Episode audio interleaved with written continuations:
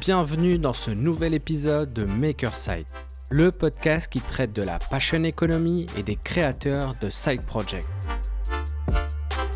Chaque semaine, je pars à la rencontre de personnes qui mènent une double vie. Ils sont freelance ou salariés le jour et créateurs de projets la nuit. Je m'appelle Amine Boissoun et je suis le cofondateur de 10 000 heures, un studio de création pédagogique. Dans cet épisode, je reçois Julien Saint-Flour, ancien avocat. Il a fait le choix de poursuivre sa carrière en start-up. Grâce à cette première expérience, il a développé l'idée d'aider les avocats collaborateurs dans l'acquisition de leurs clients. Personnellement, j'ai rencontré Julien il y a quelques temps maintenant lorsqu'il a rejoint une de nos formations chez 10 000 heures qui était à l'époque un de mes side projects. Cette formation permet d'apprendre à automatiser les différents outils que l'on utilise dans sa stack marketing ou pour créer des produits en mode no-code. J'ai justement voulu en savoir plus sur comment Julien avait mis en pratique ses compétences pour créer à son tour sa première formation. Bonne écoute Salut Julien Bonjour Amine Merci d'avoir accepté euh, mon invitation pour venir euh, échanger à propos de ce que tu fais tous les jours, mais surtout pour parler euh, de ton side project. Merci pour l'invitation. Nous, on se connaît un petit peu parce que tu as eu l'occasion de suivre une de nos formations à 10 000 heures qui est euh, à propos de l'automatisation. Donc, c'est comme ça que j'ai pu euh, apprendre à te connaître, à savoir ton métier, ce que tu fais tous les jours, mais aussi à découvrir ton side project. Est-ce que dans un premier temps, tu pourrais te présenter pour ceux qui ne te connaissent pas? Ouais. Alors, Julien Saint-Flour, je suis euh, directeur des opérations dans une startup qui s'appelle Séraphin Légal et euh, qui euh, produit des logiciels sur mesure pour les directions juridiques principalement, qui développe notamment deux outils à partir de, de technologies de génération automatisée de documents. c'est un petit outil qui est très utile pour la direction juridique et un autre outil qui est davantage autour de l'automatisation des bots, des assistants virtuels pour donner de l'information juridique à des, euh, des, opérationnels souvent en entreprise. Et à côté de cette activité, donc chez Séraphin, je me suis lancé dans un, euh, dans un side project il y a à peu près deux ans, deux ans et demi maintenant, euh, qui a vocation à former les avocats qui ont un travail donc collaborateur, ce qu'on appelle les avocats collaborateurs, en droit des affaires et qui veulent se former au développement de leur clientèle. Et donc, je travaille depuis à peu près deux ans sur ce projet-là pour créer une formation, la mettre en ligne, euh, intéresser les avocats à ce sujet et en même temps leur fournir euh, des outils gratuitement, du contenu. Voilà, donc c'est un, petit side project euh, que je mène depuis à peu près deux ans et qui est en ligne véritablement depuis deux mois à peu près, puisque ben, dans, le, dans la création du side project, il y a évidemment tout l'amont et le lancement finalement, c'est qu'une petite partie aujourd'hui de, bah, de, de toute cette aventure-là. Exactement. Et d'ailleurs, euh, toi, tu as fait le, choix de lancer un side project auprès d'une cible que tu connais bien, finalement, parce que euh, bah, tu, corresponds aussi à cette cible de par euh, ta, tes formations, mais aussi de par ton expérience professionnelle. C'est bien ça? C'est ça. Je... Donc moi, je suis, je suis ancien avocat. Donc effectivement, j'ai exercé comme bah, ma cible aujourd'hui pour mon side project. Euh, et donc j'avais identifié certaines problématiques à l'époque quand j'étais avocat. Euh, je suis parti, j'ai quitté la profession d'avocat pour euh, faire autre chose. Je voyais pas mal de copains qui s'amusaient bien en startup et je me suis dit que c'était le moment pour moi de bah, d'aller voir aussi de ce côté-là. Et donc je suis resté dans le domaine du juridique. J'ai rejoint une première startup qui s'appelle Captain Contrat que bah, les entrepreneurs en général connaissent bien, qui bah, notamment propose l'automatisation de documents pour des entrepreneurs qui veulent créer euh, des statuts de SAS, euh, des contrats de travail, etc. Euh, et mon rôle chez Captain Contrat était notamment de faire en sorte que les avocats qui étaient référencés sur la plateforme convertissent au mieux les prospects qu'on leur envoyait en clients. Donc maximiser le taux de conversion. et donc c'est là que je me suis un peu intéressé au sujet du marketing pour les avocats, que je me suis rendu compte qu'effectivement il n'y en avait pas beaucoup qui prenaient ce sujet-là au sérieux hein, quand ils étaient euh, entre guillemets, euh, euh, collaborateur, c'est-à-dire c'est un statut un petit peu particulier, avocat collaborateur. C'est tu es freelance en fait, tu n'as pas de contrat de travail. En revanche, tu as un patron qui te fournit des clients Et donc, euh, c'est un petit peu comme si tu étais en agence de design, sauf que euh, tu n'es pas salarié de l'agence, tu es freelance. Et ces gens-là euh, continuent, si tu veux, à, à, être fournis en travail par leur patron. Mais le jour où ils veulent s'associer avec leur patron ou développer leur propre business, bah, ils n'ont pas de clients parce qu'en fait, on leur a donné des clients pendant toute leur carrière. Et donc, ils se retrouvent un petit peu le bec dans l'eau à pas savoir développer leur clientèle eux-mêmes. Et donc, moi, c'est cette problématique très particulière que j'adresse qui, effectivement, était quelque chose que j'ai pu euh, découvrir soit en tant qu'avocat, soit chez Captain Contrat, euh, et aujourd'hui chez, chez Séraphin, puisque je continue à avoir un peu des avocats aussi.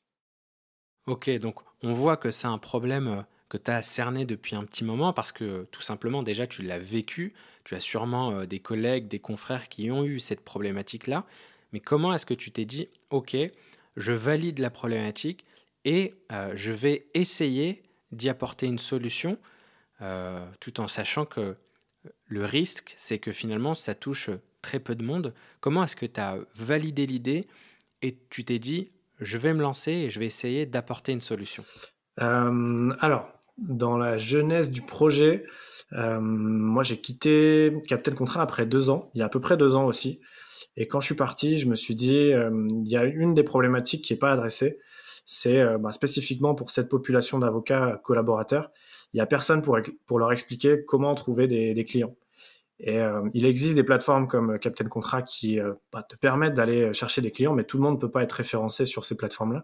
Il y, a du travail que pour certains avocats, pas, tous les avocats de France. Et donc, il faut les former. Et je suis parti avec cette idée en tête qu'il euh, fallait que je trouve une idée autour de, ça, mais avec des contraintes que je m'étais fixées, c'est-à-dire que euh, bah, j'avais trouvé euh, un travail à côté. Je savais que j'allais avoir une activité à temps plein. Et je voulais pas que ce soit un, je voulais pas monter une start-up, une entreprise euh, trop, de manière trop chronophage.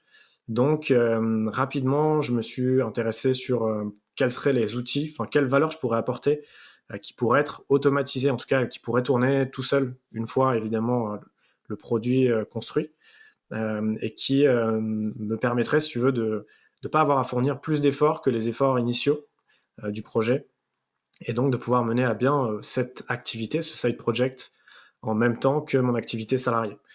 Du coup, la formation en ligne, c'était quelque chose qui validait un petit peu tout ça, euh, puisqu'une fois que tu as construit ta formation, bah, la formation, elle existe, il faut la mettre à jour, mais disons que ça, demande moins d'efforts que, bah, l'effort initial. Et puis, d'un point de vue produit, c'était pas très complexe. Aujourd'hui, il existe des outils pour euh, bah, créer ces formations en ligne de manière assez rapidement, tester, on va dire, euh, sans avoir à faire de trop gros investissements. Et du coup, pour valider mon idée, euh, après ça, je suis quand même allé poser des questions à des avocats collaborateurs, donc des jeunes avocats.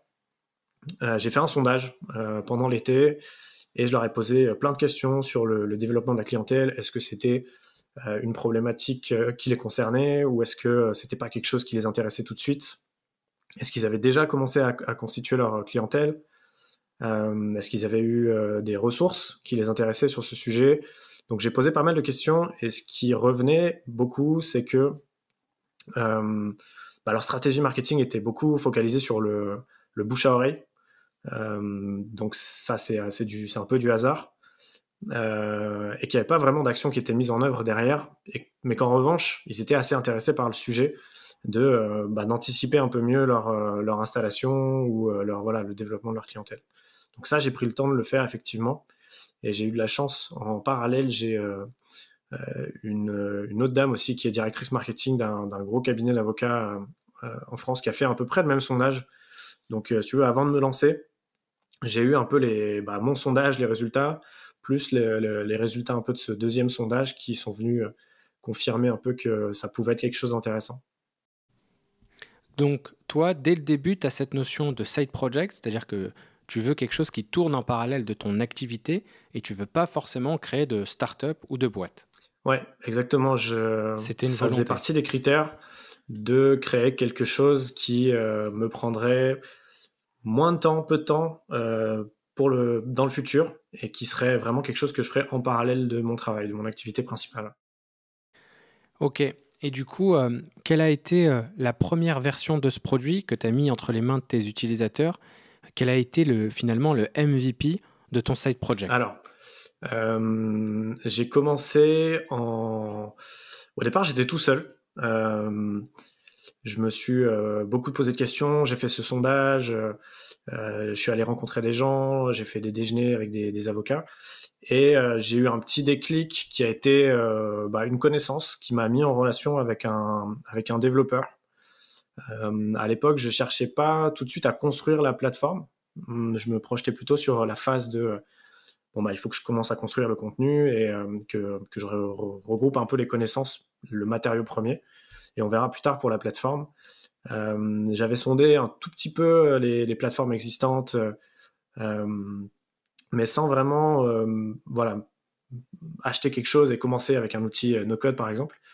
Et le MVP, ça a été en fait la construction des maquettes du futur site que du coup j'ai euh, construit avec un dev sur WordPress et qui m'a permis de euh, valider un petit peu la, traction de ma landing, euh, voir un petit peu comment les, gens réagissaient. Est-ce qu'il y avait des gens qui la, qui la visitaient Est-ce qu'il y avait des gens qui me contactaient, qui remplissaient le formulaire qui était sur le site? J'avais créé aussi un tout petit lead magnet. J'avais créé cinq articles, donc vraiment la, on va dire la version minimum de mon contenu euh, juste pour voir si euh, le sujet intéressait des gens. Donc cinq articles de blog, pas très longs. Euh, et je les ai mis sur le site avec bah, dispo en échange d'une adresse email. Et donc j'ai regardé un petit peu si les gens s'inscrivaient et bah, avaient un intérêt pour, pour ce sujet-là. Donc je dirais que ça, ça a été la première chose. Et comment tu as fait pour faire connaître ce lead magnet Comment est-ce que tu l'as partagé?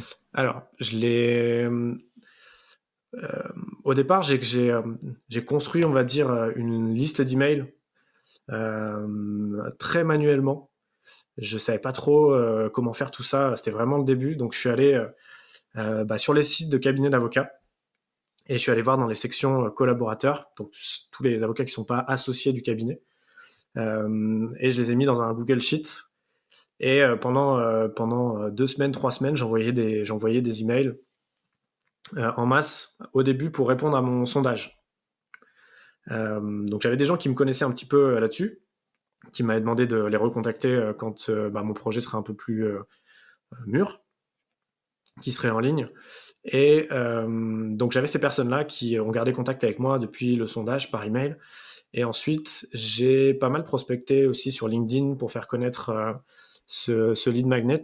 donc je démarchais directement sur LinkedIn des avocats euh, je leur envoyais un petit message euh, leur demandant de se connecter à mon réseau. Euh, et dans ce petit message, je leur mettais le. Bah, je leur, en fait, au lieu de les démarcher en leur disant je suis un prestat, je leur disais bah voilà, j'ai un contenu qui pourrait vous intéresser sur le développement de la clientèle personnelle. Si c'est un sujet qui vous intéresse, je serais ravi de faire partie de votre réseau. Voilà le, voilà le contenu. Ça, ça marchait plutôt bien. J'ai des gens qui m'ajoutaient, on va dire, de manière assez importante j'ai un bon taux de conversion de cette prospection sur LinkedIn. Euh, et donc, bah, principalement, c'était ça. Ok.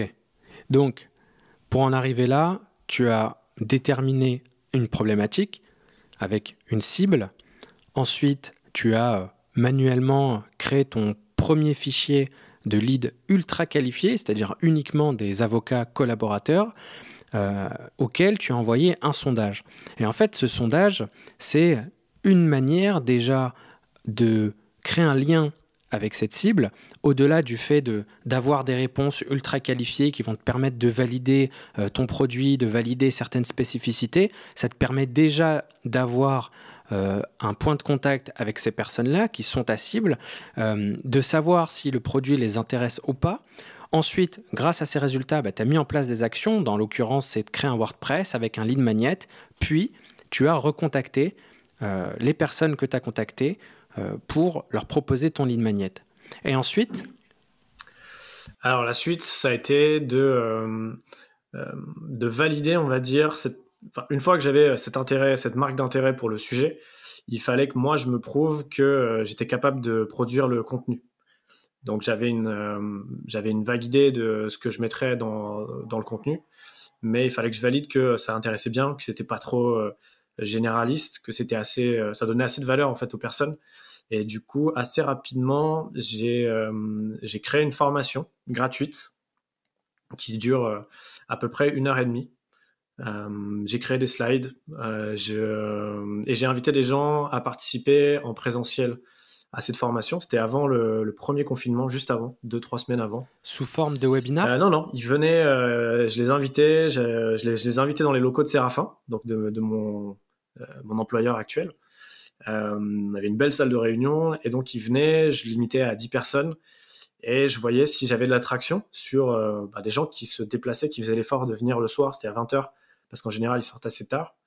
Euh, et j'ai validé en fait le, fait que j'ai des gens qui, viennent et surtout qui me donnent des feedbacks en fait sur la formation gratuite, qui est on va dire bah, la version minimale qui me donne de la valeur pour moi, selon moi. Et euh, bah écoute, ça s'est plutôt bien passé. C'est quelque chose que je fais, euh, que j'ai continué du coup en ligne pendant le confinement, puisque très rapidement on n'a plus pu faire ça. Euh, donc ça m'a permis de refaire ça en ligne, de valider aussi le fait que ça marchait bien en ligne, puisque j'avais l'impression, enfin en tout cas le sentiment que pour activer mes clients, c'est-à-dire les, convertir de prospects à clients, le fait d'avoir un, rendez-vous en présentiel, c'était quelque chose qui allait être important dans mon process commercial. Et en fait, euh, bah, le confinement a, validé, si tu veux, le fait que euh, je pouvais aussi faire ça en ligne et que je pouvais aussi activer des clients, les convertir, euh, des, prospects en clients facilement aussi en ligne, grâce à ce contenu qui ben, donnait beaucoup de valeur. En tout cas, c'était le retour que j'ai. eu, c'est que c'est une formation qui plaît bien et bah, je continue de la faire euh, depuis mars, euh, tous les mercredis soirs, euh, de 19h à 20h30, j'ai ce rendez-vous qui est un peu, qui, est mon deuxième lead magnet, si tu veux, maintenant, où les gens vont s'inscrire sur Eventbrite pour, pour participer à cette formation. c'est quelque chose que aujourd'hui je, je, enfin, je démarche, si tu veux, mes prospects aussi de cette façon-là sur LinkedIn, maintenant quasi exclusivement. C'est le lead magnet que je mets en avant, la formation d'une heure et demie je mets plus euh, les cinq articles de blog euh, en avant, je mets plutôt ça en avant. Euh, et donc, bah, j'ai des gens le mercredi soir en continu qui, viennent à cette formation-là.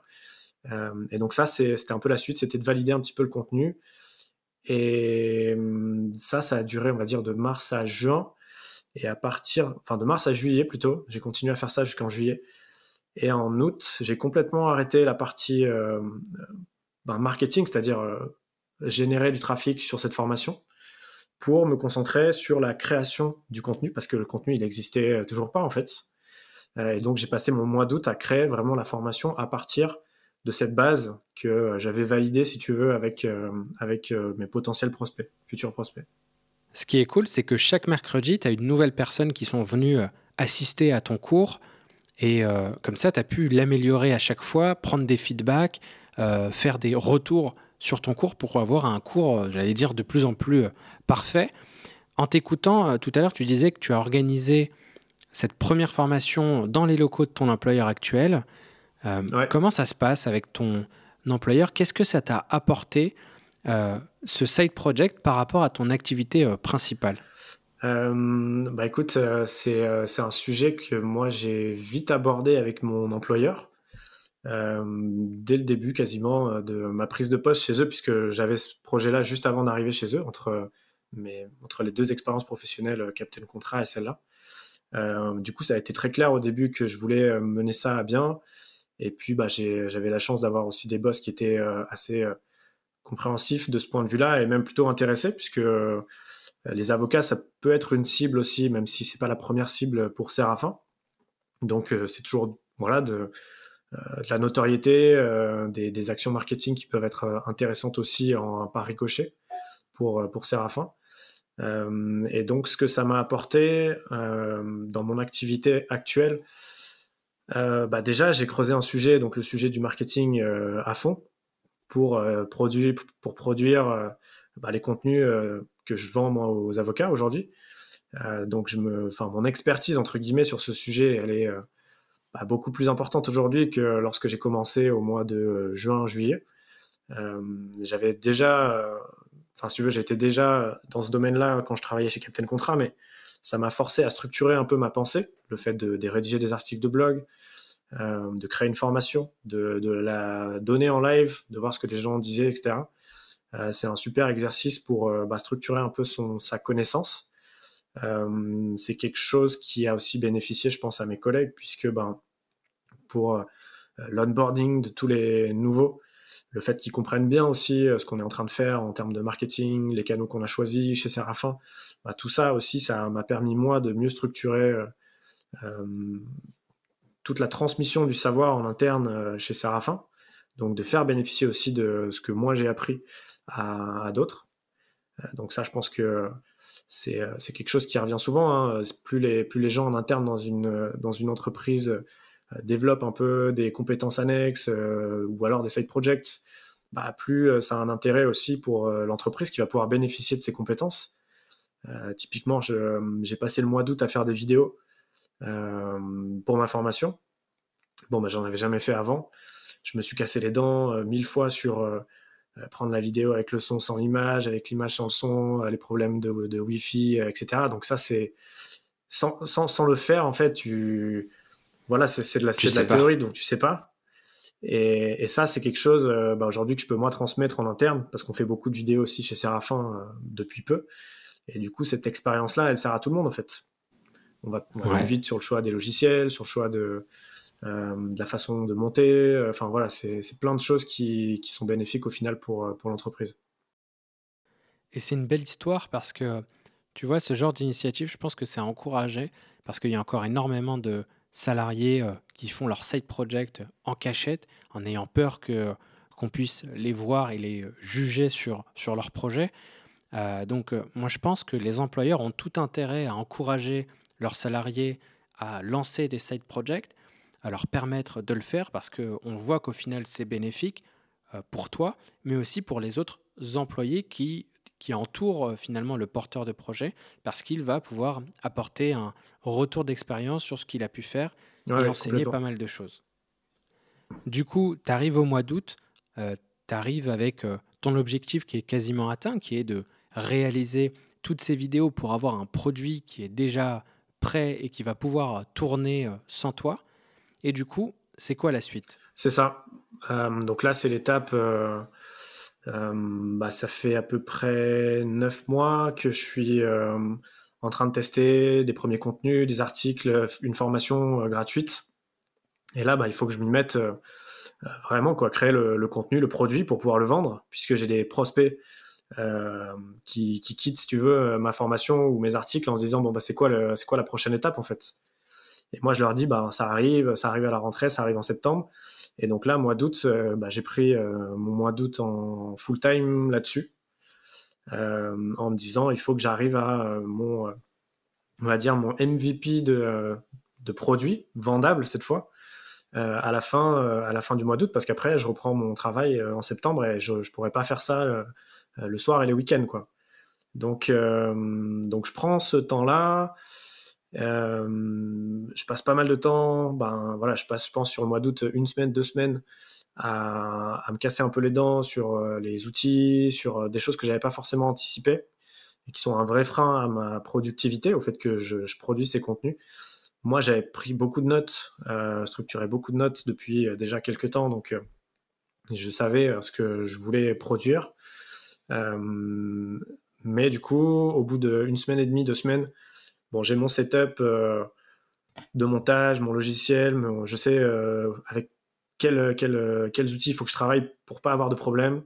Et donc là, je peux vraiment être productif et j'arrive euh, fin août, début septembre avec un produit, enfin avec des contenus qui sont allez, à 90% ce que je voulais de, mon, enfin, de mon objectif. Quoi. Donc pas mal, mais pas fini. Et, et, là, on prend quand même la décision euh, de, euh, bah, de mettre en ligne avec un prix, parce qu'on se dit que de toute façon, les gens vont pas arriver tout de suite. Donc moi, ça va me laisser un petit peu de temps pour, euh, pour, construire les 10% du reste. Et, et c'est un petit peu ce qui s'est passé. J'ai repris en septembre les formations gratuites. Donc je me suis remis à faire du marketing, entre guillemets, à faire connaître un peu le, le produit. Et puis on a, on a vraiment mis en vente fin septembre, on va dire, euh, dans le format euh, actuel, avec, euh, un petit outil aussi qu'on a rajouté au site en gratuit, qui est un outil d'agrégation d'événements, ou aller réseauter. c'est une sorte de curation automatisée en fait d'événements ou aller réseauter. Avec le Covid, bon, c'était, c'est un petit peu tombé à l'eau ce genre d'outil. Du coup, on l'a rendu gratuit, ce qui a donné, enfin, ce qui a été aussi une occasion de communiquer un peu sur le produit et de, remettre un petit peu de, gaz, on va dire, sur la partie marketing, avec une première version du contenu on va dire, à 90% qui était faite. Euh, et donc aujourd'hui, bah, j'en suis, j'en suis là. Euh, j'ai toujours pas fini les, 10% restants, mais c'est pas très grave puisque euh, il y a à peu près 5 heures de formation. Donc le temps que les gens digèrent, se prennent le temps d'aller consommer tous ces contenus, bah, j'ai un petit peu de temps. moi, voilà, il n'y a pas quelqu'un qui va aller regarder les 5 heures d'un coup de formation. C'est quelque chose qui se digère un peu. Je pense que toi aussi, tu as eu cette expérience-là, quand on met une formation en ligne, euh, enfin quand on se lance en tout cas sur cette activité de formation en ligne, euh, il y a ce phénomène qui veut que les gens achètent et vont consommer potentiellement euh, des mois et des mois après. Donc voilà, j'en suis à ce moment-là où ils sont en train de regarder, mais je sais que j'ai un peu de temps avant qu'ils aient vraiment fini, finalisé tous les contenus.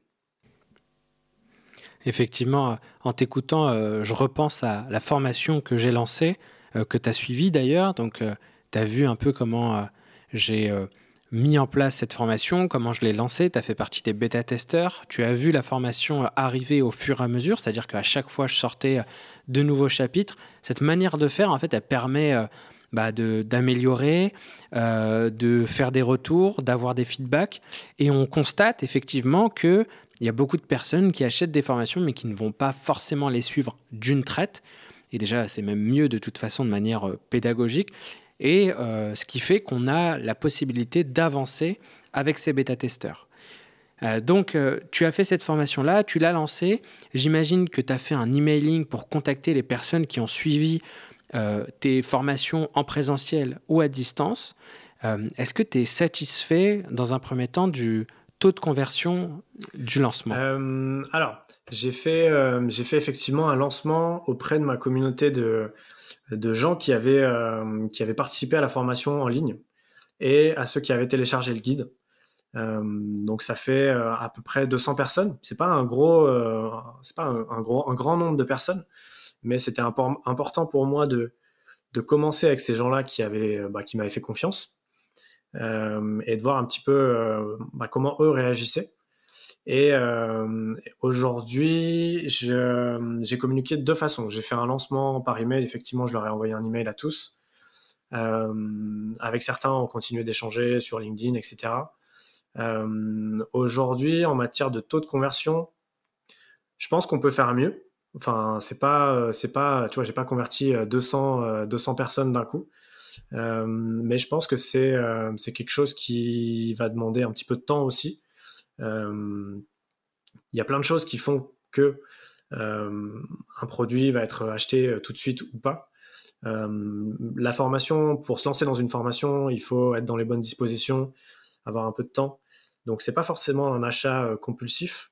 En revanche, j'ai beaucoup de gens qui, entre guillemets, posent des options et me disent, enfin voilà, dès que j'ai un moment, on, bah, on se recontacte et il n'y a pas de problème.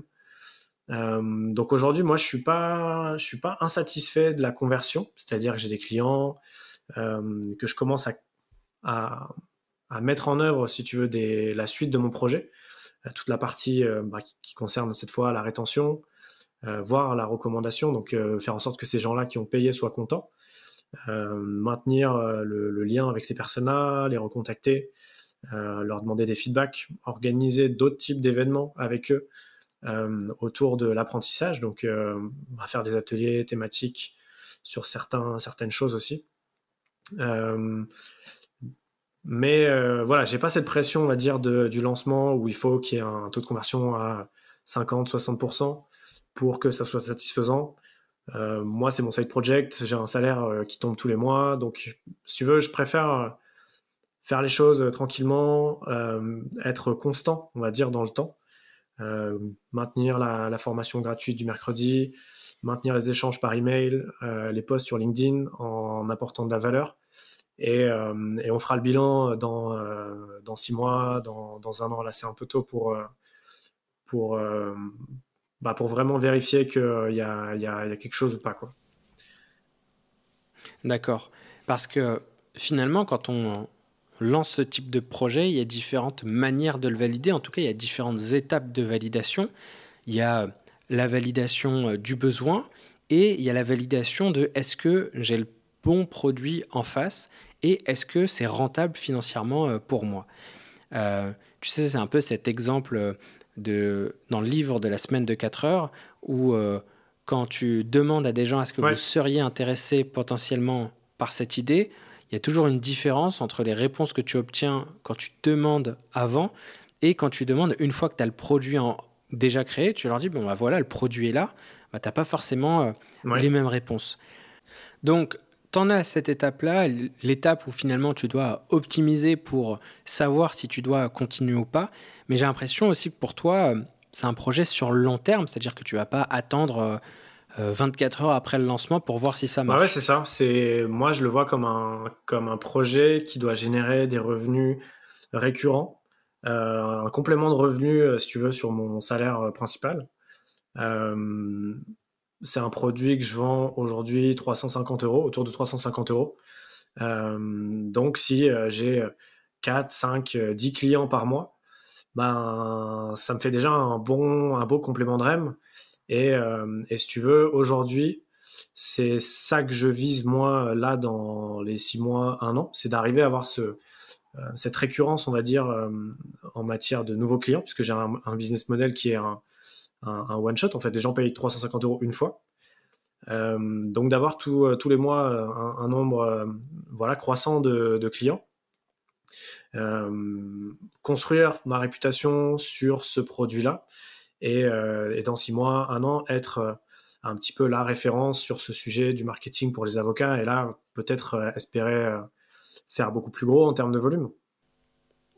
Lancer un cours en ligne, c'est clair que c'est le type de projet qui te permet euh, bah, d'atteindre cet objectif de crédibilité ou d'expertise.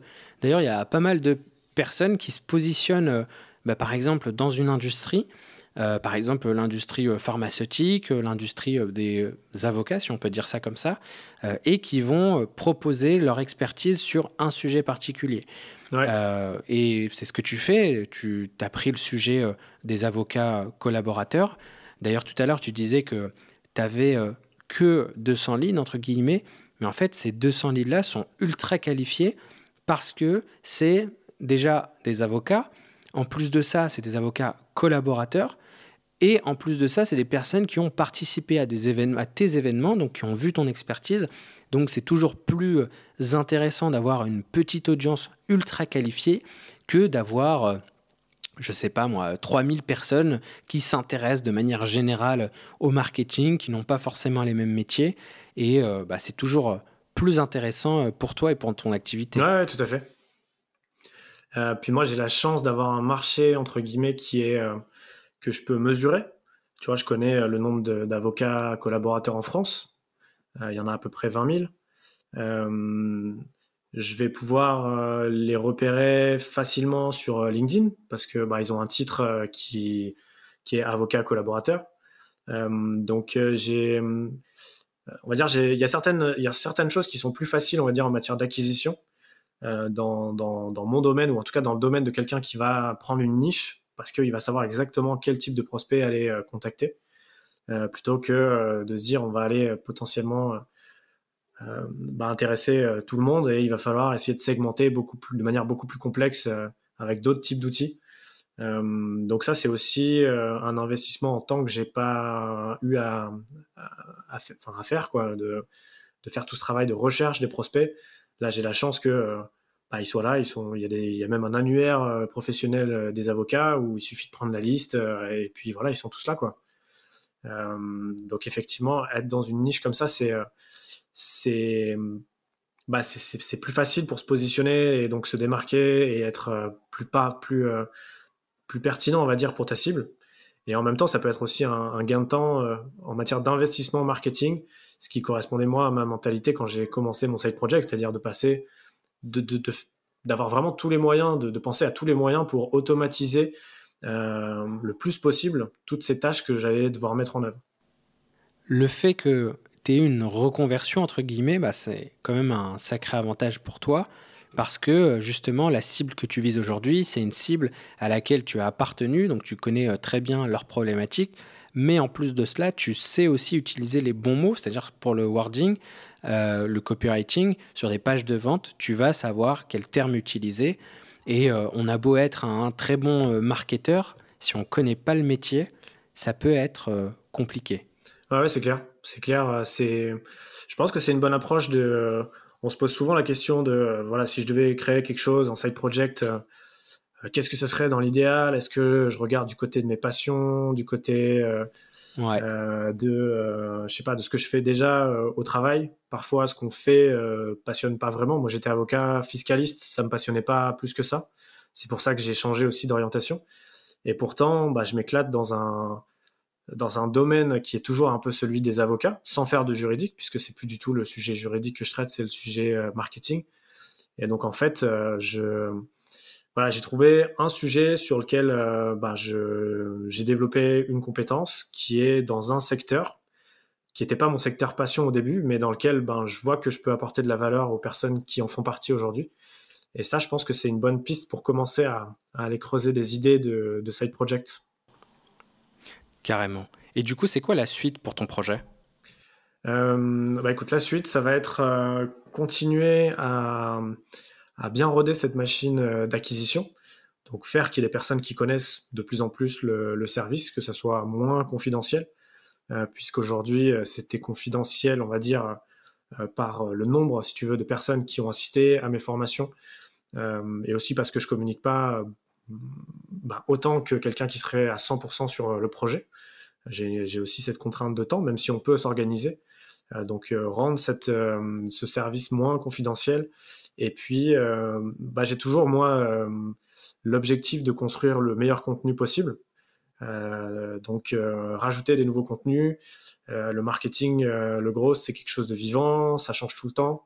Il y, a, toujours des, nouvelles choses, des plateformes qui évoluent, des nouveaux outils. Donc, il faut s'adapter. Donc, j'aurai cette partie-là, on va dire, de maintenance de mon contenu, qui va me prendre un petit peu de temps, mais qui normalement n'est pas l'activité majeure là, de, de, mes mois futurs. Euh, par contre, bah, j'aimerais bien aller un peu plus loin sur euh, le contenu, rajouter des nouveaux chapitres euh, et continuer à former le plus d'avocats collaborateurs possible pour qu'ils se saisissent vraiment de, ce sujet du, développement de la clientèle, qui est un sujet important pour développer l'économie freelance chez les, chez les avocats. Quelque chose qui n'existe pas encore beaucoup aujourd'hui. D'accord. J'ai une question. Dans le lancement de ton projet ou au jour le jour, c'est quoi les outils que tu as utilisés? Euh, alors, ce que je vais utiliser le plus, ça va être euh, bah, Trello pour la planification. Euh, je travaille avec un, avec un développeur donc pour communiquer. En plus, il vit à Marseille, donc on fait tout à distance sur Trello. donc tout notre Scrum est sur Trello. la planification aussi, enfin notre roadmap sur le trimestre est sur Trello on essaie de se fixer des, objectifs au trimestre. Ensuite, moi, je rédige pas mal euh, avec Notion pour organiser aussi mes contenus et euh, organiser mes notes euh, que je peux prendre sur tel ou tel sujet et que je vais intégrer ensuite dans des articles. je passe pas mal de temps sur WordPress puisque la plateforme est sur WordPress. je vais utiliser pas mal les outils de vidéo, bien sûr parce que ça fait partie de mon projet, hein, donc que ce soit Adobe Premiere pour le montage, euh, euh, l'enregistreur Mac ou Loom pour le marketing. je communique beaucoup via Loom, donc il y a un petit outil qui permet de, de se prendre en vidéo et de filmer son écran en même temps. pas mal, je communique pas mal avec mes prospects de cette façon-là pour leur présenter un petit peu de manière plus personnalisée bah, les, les, nouveautés sur la plateforme. Euh, faire des annonces, euh, des codes promo, etc. Euh, et puis écoute, ensuite, bah, j'automatise quelques, petites choses aussi, évidemment, sur, LinkedIn. Je vais beaucoup utiliser LinkedIn puisque je prospecte beaucoup là-dessus. et je vais utiliser ben, Phantom Buster, Prospecting par exemple, pour envoyer des messages de demande de connexion qui vont proposer aussi mon contenu, ma formation gratuite voilà, c'est à peu près, c'est à peu près tout ce que j'utilise. C'est pas mal déjà. Ouais, ouais, c'est pas mal. Mais non, non, c'est vrai que c'est des, des, outils assez simples à prendre en, en, main. Il y a beaucoup de plans gratuits. Donc pour ceux qui veulent se lancer, c'est, enfin voilà, aujourd'hui on peut faire vraiment beaucoup de choses sans mettre trop de budget. Tu parlais d'un développeur. Euh, vous êtes associé sur le projet ou tu l'as pris en freelance? Euh, bah, J'ai commencé en le prenant en freelance et en fait, on, euh, on s'est associé rapidement. Parce que bah, quand on s'est lancé, moi j'avais en tête de l'objectif, c'était de fournir une plateforme de, de contenu qui allait être utile aux, aux, avocats collaborateurs et de fournir aussi potentiellement des outils qui allaient être intéressants pour eux premier outil, c'était euh, l'agrégateur d'événements. Mais il y a d'autres choses qu'on pourrait euh, mettre en, place. Donc c'était important pour moi d'embarquer quelqu'un euh, rapidement sur le projet pour réfléchir à tout ça. donc on s'est associé. Bon, tu vois, la problématique d'avoir un profil technique dans son équipe, c'est-à-dire soit un CTO ou un développeur, elle est là depuis un petit moment et elle est de plus en plus présente parce qu'il y a de plus en plus de personnes qui veulent créer des projets et euh, moins de profils euh, techniques. En fait, euh, j'ai l'impression que passer par un freelance, ça peut répondre à plusieurs problématiques et avoir plusieurs avantages. Le premier avantage, c'est d'avoir la solution clé en main. C'est-à-dire que, OK, on a une idée, on a un dessin, on a des maquettes, faire, faire le projet par un freelance, ça vous permettra déjà d'avoir le projet en main et d'aller, pourquoi pas, démarcher des profils techniques pour leur dire, voilà le projet, voilà à quoi ça ressemble lui, il va pouvoir euh, s'imaginer un peu plus euh, la solution et toi, tu vas pouvoir aller chercher euh, tes premiers clients. Et ensuite, si le feeling passe bien, s'il est intéressé, bah, le freelance qui a développé cette plateforme, potentiellement, il peut te rejoindre dans cette aventure. Et je crois que du coup, bah, ça a été ton cas. Ouais, complètement. complètement, surtout que, encore une fois, aujourd'hui, il y, a plein de, il y a plein de plateformes qui permettent de faire plein de choses en no-code, surtout dans la formation. Euh, moi, l'approche que j'ai eue à l'époque, c'était euh, euh, j'ai aussi besoin de quelqu'un qui, à qui je vais devoir rendre des comptes. c'était pas uniquement la partie technique qui me poussait à aller chercher quelqu'un. C'était aussi le fait que bah, toutes les semaines, j'allais avoir à rendre des comptes sur bah, l'avancement de mon travail, que j'allais avoir aussi un, ping-pong intellectuel avec quelqu'un qui allait pouvoir me dire aussi, bah, ça, je pense que tu fais une connerie ou tu devrais pas le faire comme ça. Euh, et euh, bah voilà, un side project, c'est aussi euh, des, des, des, hauts et des bas. Et moi, personnellement, mais c'est mon avis, j'ai été super content et je suis toujours super content de, de pouvoir discuter avec, avec mon associé toutes les semaines. mais je comprendrais très bien qu'il y a des gens qui disent pas besoin, je me débrouille tout seul, il y a des plateformes qui permettent de le faire tout seul aujourd'hui. Euh, c'est vraiment selon euh, les, les personnes. Faut, faut, faut, un peu voir aussi quels sont ses objectifs. S'il va falloir un gros coup de boost euh, de motivation, bah, vaut mieux peut-être effectivement être à, plusieurs, sinon on va se démotiver. Et si on se dit, bon, bah, j'ai toutes les compétences et je peux le faire rapidement, bah, dans ce cas-là, faut peut-être effectivement se lancer tout seul quoi, avec les, les outils no-code qui existent aujourd'hui. Justement, il y a peut-être des personnes qui ont des projets et qui nous écoutent. Quels conseils on t'a donné ou euh, tu voudrais donner à des personnes qui ont une idée mais qui n'osent pas se lancer euh, bah, Je dirais que euh, il, faut, il faut bien fixer, fixer ses objectifs en amont, savoir le temps qu'on va vouloir y consacrer. Est-ce qu'on a envie de monter une entreprise, une startup ou est-ce qu'on a envie de monter un side project? Ça va pas être du tout les mêmes, le même investissement en temps. Et les deux objectifs peuvent s'entendre. donc bien réfléchir à ces objectifs, et à partir de là, réfléchir aux moyens qu'on va pouvoir mettre en face. Euh, est-ce que euh, si c'est un side project, euh, je vais pouvoir travailler le soir, le week-end Si je fais le cumul de ces heures-là sur un mois, au bout de combien de mois je vais pouvoir sortir un MVP Est-ce que je vais pouvoir tester mon idée auprès d'une cible facilement sur mes heures qui sont pas mes heures travaillées à mon emploi? Donc je disais, je dirais voilà, il faut, il faut bien avoir tout ça en tête et pas partir bien en tête sur un, une idée qui peut être super, mais qu'on n'aura jamais le temps d'exécuter. Il vaut mieux euh, voir plus petit, euh, avoir un scope euh, de mission, d'objectif beaucoup plus petit, mais auquel on va se tenir.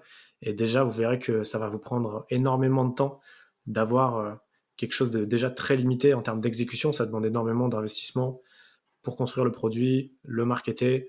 Donc voilà, je dirais, mon conseil, c'est partir peut-être sur quelque chose de, petit, pas voir trop grand au début, quitte à le faire évoluer ensuite et, exécuter voilà, sans relâche, travailler, travailler, travailler jusqu'à ce qu'on ait cette première version de, produit à faire tester.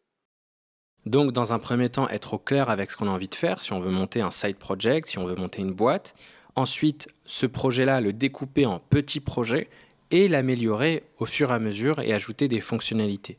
Julien, merci beaucoup pour ton temps et pour ton, échange. Où est-ce qu'on peut continuer à te suivre? euh, bah Écoute, sur mon LinkedIn, euh, Julien Saint-Flour. Euh, et puis sinon, bah, vous pouvez aller sur le, voir le site mitarve.co. Il y a une petite bulle de chat, donc si vous voulez me contacter, bah, n'hésitez pas à utiliser la, bulle de chat aussi, je, serai, je serai derrière. Super, merci beaucoup Julien. Bon courage pour ton projet et je te dis à bientôt. Merci Amine, merci pour l'invite. Nous sommes arrivés à la fin de cet épisode. Merci de l'avoir écouté. Pour retrouver tous les liens mentionnés durant cet échange, rendez-vous sur makerside.club. Vous pourrez également vous inscrire à la newsletter Makerside dans laquelle je partage chaque lundi un nouvel épisode, des infos exclusives et les coulisses de l'enregistrement.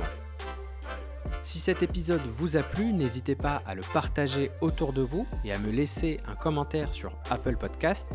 On se donne rendez-vous la semaine prochaine pour un nouvel épisode de Makerside.